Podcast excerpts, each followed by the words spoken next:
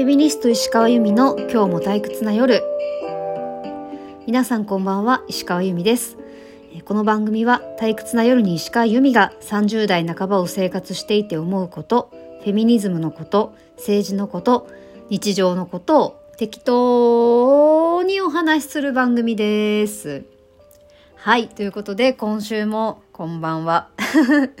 夜いかがお過ごしでしょうか？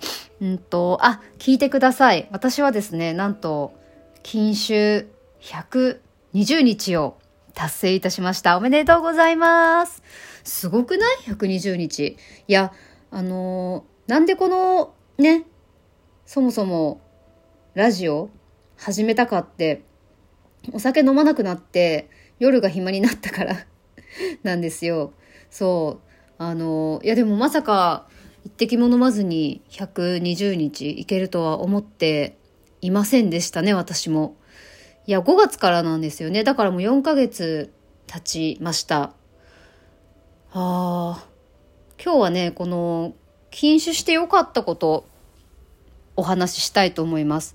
最初に言っちゃいますけど、悪かったこと一個もなかったです。デメリットは一個もなし。もうすべて私にとってはメリットばっかりだったかな。えっ、ー、とね、禁酒して120日、良かったこと。えー、まず、夜の時間がめちゃくちゃ増えた。いや、このラジオを撮る時間もですけど、今まで仕事終わって、まあ週に3回とか飲んでた、3、4回は飲んでたんで、飲みに行ってたんですよね。しかも私家ではあんまりもう、あの、飲んでなくて、結構外で飲んでることが多かったので、えー、仕事終わってから夜の時間お酒を飲んで、まあ、お酒飲むともう時間なんてよく分かんなくなるわけじゃないですか。でもうそれで一日終わっちゃうみたいな。でそれがなくなったから基本夜すごい時間があるっていうのがまず一つ。でじゃあその夜の時間にできるようになったことっていうのもやっぱりすごい良くてえっ、ー、とね散歩とか、その筋トレとか、ヨガとか、酔っ払ったら多分できないであろうことが夜にできている。やっと習慣ができましたね。ちょっと筋トレはね、私あんまり好きじゃないんで、なかなか、あの、ずっとやる、やってない、やっているってわけではないんですけど、ヨガはもう本当にできる日は毎晩とかですかね。ちょっと疲れてできない日もあるけど、まあ基本毎晩夜寝る前にヨガと瞑想は習慣になりましたよ。いや、今までなんで習慣にできないんだろうなと思ってたけど、酒飲んでたからだったわ。夜、お酒飲みに行ってたら、それはできないよ、習慣に。っていう感じでしたね。あとはね、あ、あと、体重が2、3キロ減ったかな。5月に始めた時結構ピークだったんです、体重が。なんかすごい、まあ、生理とかもちょっと時期とかあってなんかすごい太ってたんですけど自分の中ではねあのこれが特にあの運動とかはしてないです激しい運動とかは。してなくて自然にえー、3キロ減ったかな？うん。3キロ23キロ減りましたね。いやーこれすごいですよ。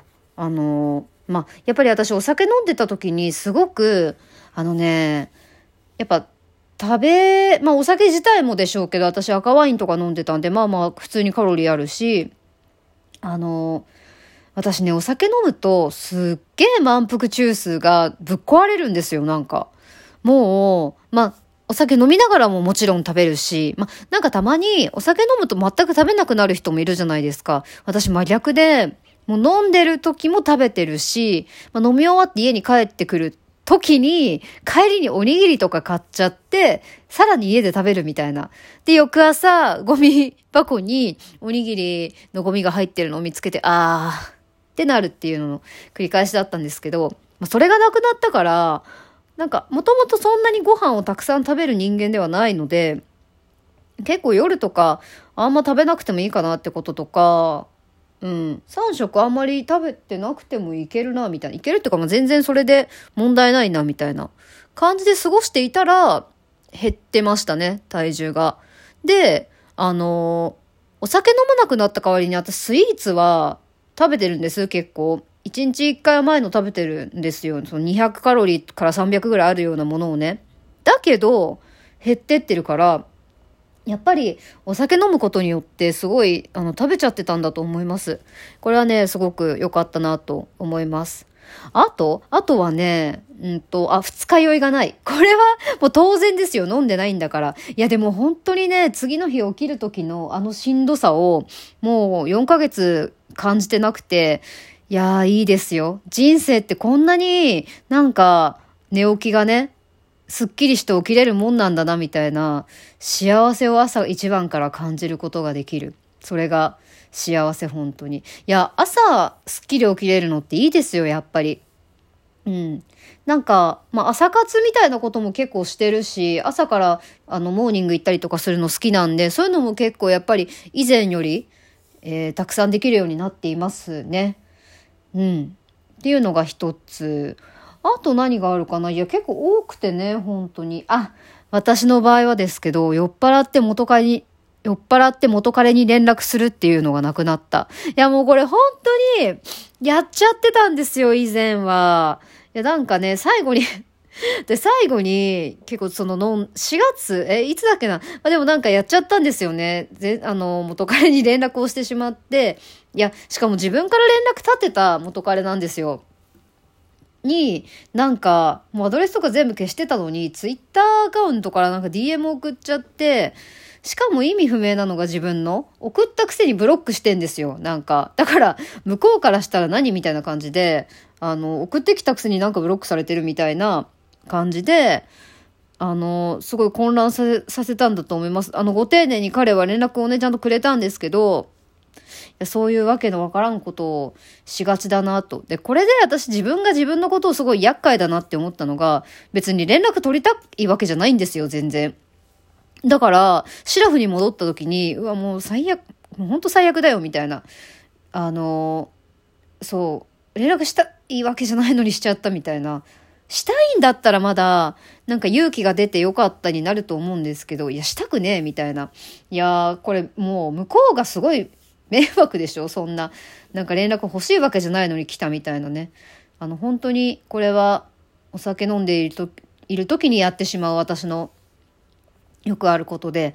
だから、あの、お酒飲んでないと私、なんかあんまりそういうことが起こらない、逆に言うと。っていう感じなんですよ。その、なんか連絡取りたいなとか、異性とね、なんか連絡取りたいなとか会いたいなっていうのが、お酒飲んでないとないんですよ。でもそれを考えると、今までの私の、あの、お酒飲んだ時に人恋しくなる感情は、何やったんやろうっていう感じがね、ちょっとしちゃう部分ではあるんですけど、偽物の気持ちだったのかなだってお酒飲んでなかったら生まれてない感情かもしれないんですよ。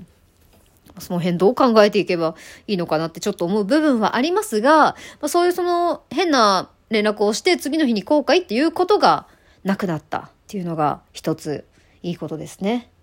そんぐらいかな。まあでも本当に続々あるよ。なんかあの散歩してる時とかにあのお酒やめて散歩すること増えたんですけど公園とかを。散歩してる時とかになんかすごい幸せを感じる。なんだろう。これ多分多分ですよ。その素人の見解ですよ。お酒って、そのすごいドーパミンを出すわけですよね。その幸せホルモンの中でも、その手っ取り早く出せるものを出すというか、だからギャンブルとかで勝ってる時とちょっと同じなのかなって思うんですけど、を出すわけじゃないですか。で、それをやってると、やっぱりその、セロトニンが、なんか、なんて言うんだろうな、あんまり出なくなってしまうらしい。麻痺しちゃって、あんまりその難しくなるみたいな、感じるのがね。なんだけど、そのお酒をやめて、そういうその、わーって一気に上がるような幸せみたいな快楽が、なくなってそのもともとは感じることのできたそのゆったりした幸せというかセロトニン幸せホルモンを出せるように出して感じられるようになってきたのかなっていうのが私の見解。これ素人のあれですけどね本当に。はい。という感じでなんかすごく日常の何気ないこととかでああすごい幸せだなって感じられることができるっていうことがありましたね。うん。そんな感じかな。あ、あ、あとね、やっぱりね、私この間、温泉旅行に行ったんです。あの、長野のあち村に温泉旅行プラスその日本一の星空を見に行くっていうね、プランで、長野のあち村っていうとこすっごいんですよ、星。で、実際あの、晴れてくれて、星すっげえ、本当にすっごい買ったんですけど、流れ星も見れたし、天の川も見れたんですけど、で、その時に、やっぱお酒飲まなかったんです。で、だったから、その、星を見に行く時も全然あのトイレとかにね、いっぱい近くならなくても済んだし、酔っ払ってないから全部しっかり記憶が残ってるし、具合も全く悪くならないし、あの、帰ってきてから温泉も、あの、入れるし、お酒飲んでるとあんまり温泉とか入れなかったりするじゃないですか。でも入れたし、まあ温泉3回入ろうと思ってて3回入れた。えー、着いてから1回、星見に行って帰ってきてから1回、朝1回と全部入れたんですよ。これお酒飲んでたら絶対どっかは入れてないと思う。あの、星の後とか朝は入れなかったと思う。で、朝一もやってたから私一人で起きてパーってみんなは寝てたんですけど、行ってきたんですよ。これもね、私お酒飲んでたら多分できてなかったと思う。いや、本当になんかそのお酒をやめてすごく充実した毎日を送っているんですよ。なので、まあこうやってしかも自信もついてくしね、お酒飲まずにいられるたびに。いや、なので、ちょっとお酒やめて、やめてみようかな、やめたいなと思ってる方がいたら、ぜひ、とってもおすすめです。挑戦してみてください。はい、今日はお酒やめたらこんないいことがあるよというお話をしました。最後まで聞いてくださってありがとうございました。また、えー、次回のラジオでお会いしましょう。噛んだ。お会いしましょう。おやすみなさい。